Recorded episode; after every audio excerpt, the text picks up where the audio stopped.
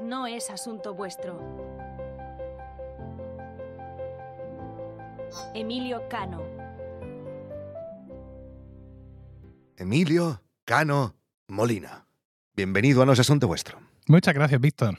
Como saben todos los que tenemos un membership, ese email de fulano ha cancelado su suscripción te mete en una debacle emocional porque a mí que le he ¿Les, hecho a pre- les fulano? preguntas automáticamente por Sí. qué lo hacen? Sí, sí, ¿Y y, recibo respuestas. ¿Qué te dicen? Críticas constructivas, pocas. En alguna ocasión sí he tenido una conversación más grande con quien me ha escrito, pero sí me parece una forma de eventualmente encontrarte a alguien que te puede dar un feedback realmente interesante. Yo también lo pregunto e incluso a veces he pensado dejar de preguntarlo porque es que nos No. cansamos y no pasa nada. Hay tantas cosas en el mundo del podcasting que pueden condicionar la escucha de uno u otro formato. Cada uno es un mundo. Entonces, ahora en septiembre están caducando las primeras suscripciones anuales. Ya conocerán nuestros compañeros y compañeras cuando viene Nuria a contarlo de su membership y tal, que por cierto me he suscrito al membership de Nuria, al nuevo, ¿Qué a como soy. dices? Ya le he escrito con algún feedback. Si tengo alguna cosa más que contarle, estoy haciendo recopilación. Y bueno, pues a lo mejor lo podríais hacer aquí, podríais hacer un cara a cara, que es una de las cosas que salieron en la encuesta y que ahora hablaremos. ha subido mi presencia en Apple Podcast. Un montón de podcasts que pronto surgen de la nada y están ahí. Yo creo que es un ranking que es muy susceptible a novedades. Entonces, Vale. claro, a los que estamos ahí picando piedra todos los días, estas subidas y bajadas al final te afectan. Porque saber que estás siempre ahí también es un seguro para la gente que te escucha. ¿no? Es que me sabe mal repetirme, pero es que no hay más. Si queremos que los descubran, tenemos que hacer vídeos. Caminante no hay camino, se hace camino al andar. Porque la idea era que la newsletter apuntara a la gente al canal de YouTube, pero si ahora mismo no estoy haciendo nada en YouTube,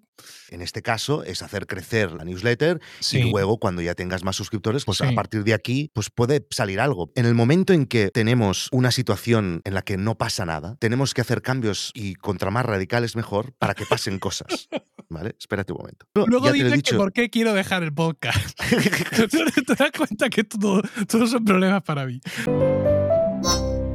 Escucha todo el episodio y el resto de contenidos premium dándote de alta en nosasuntovuestro.com.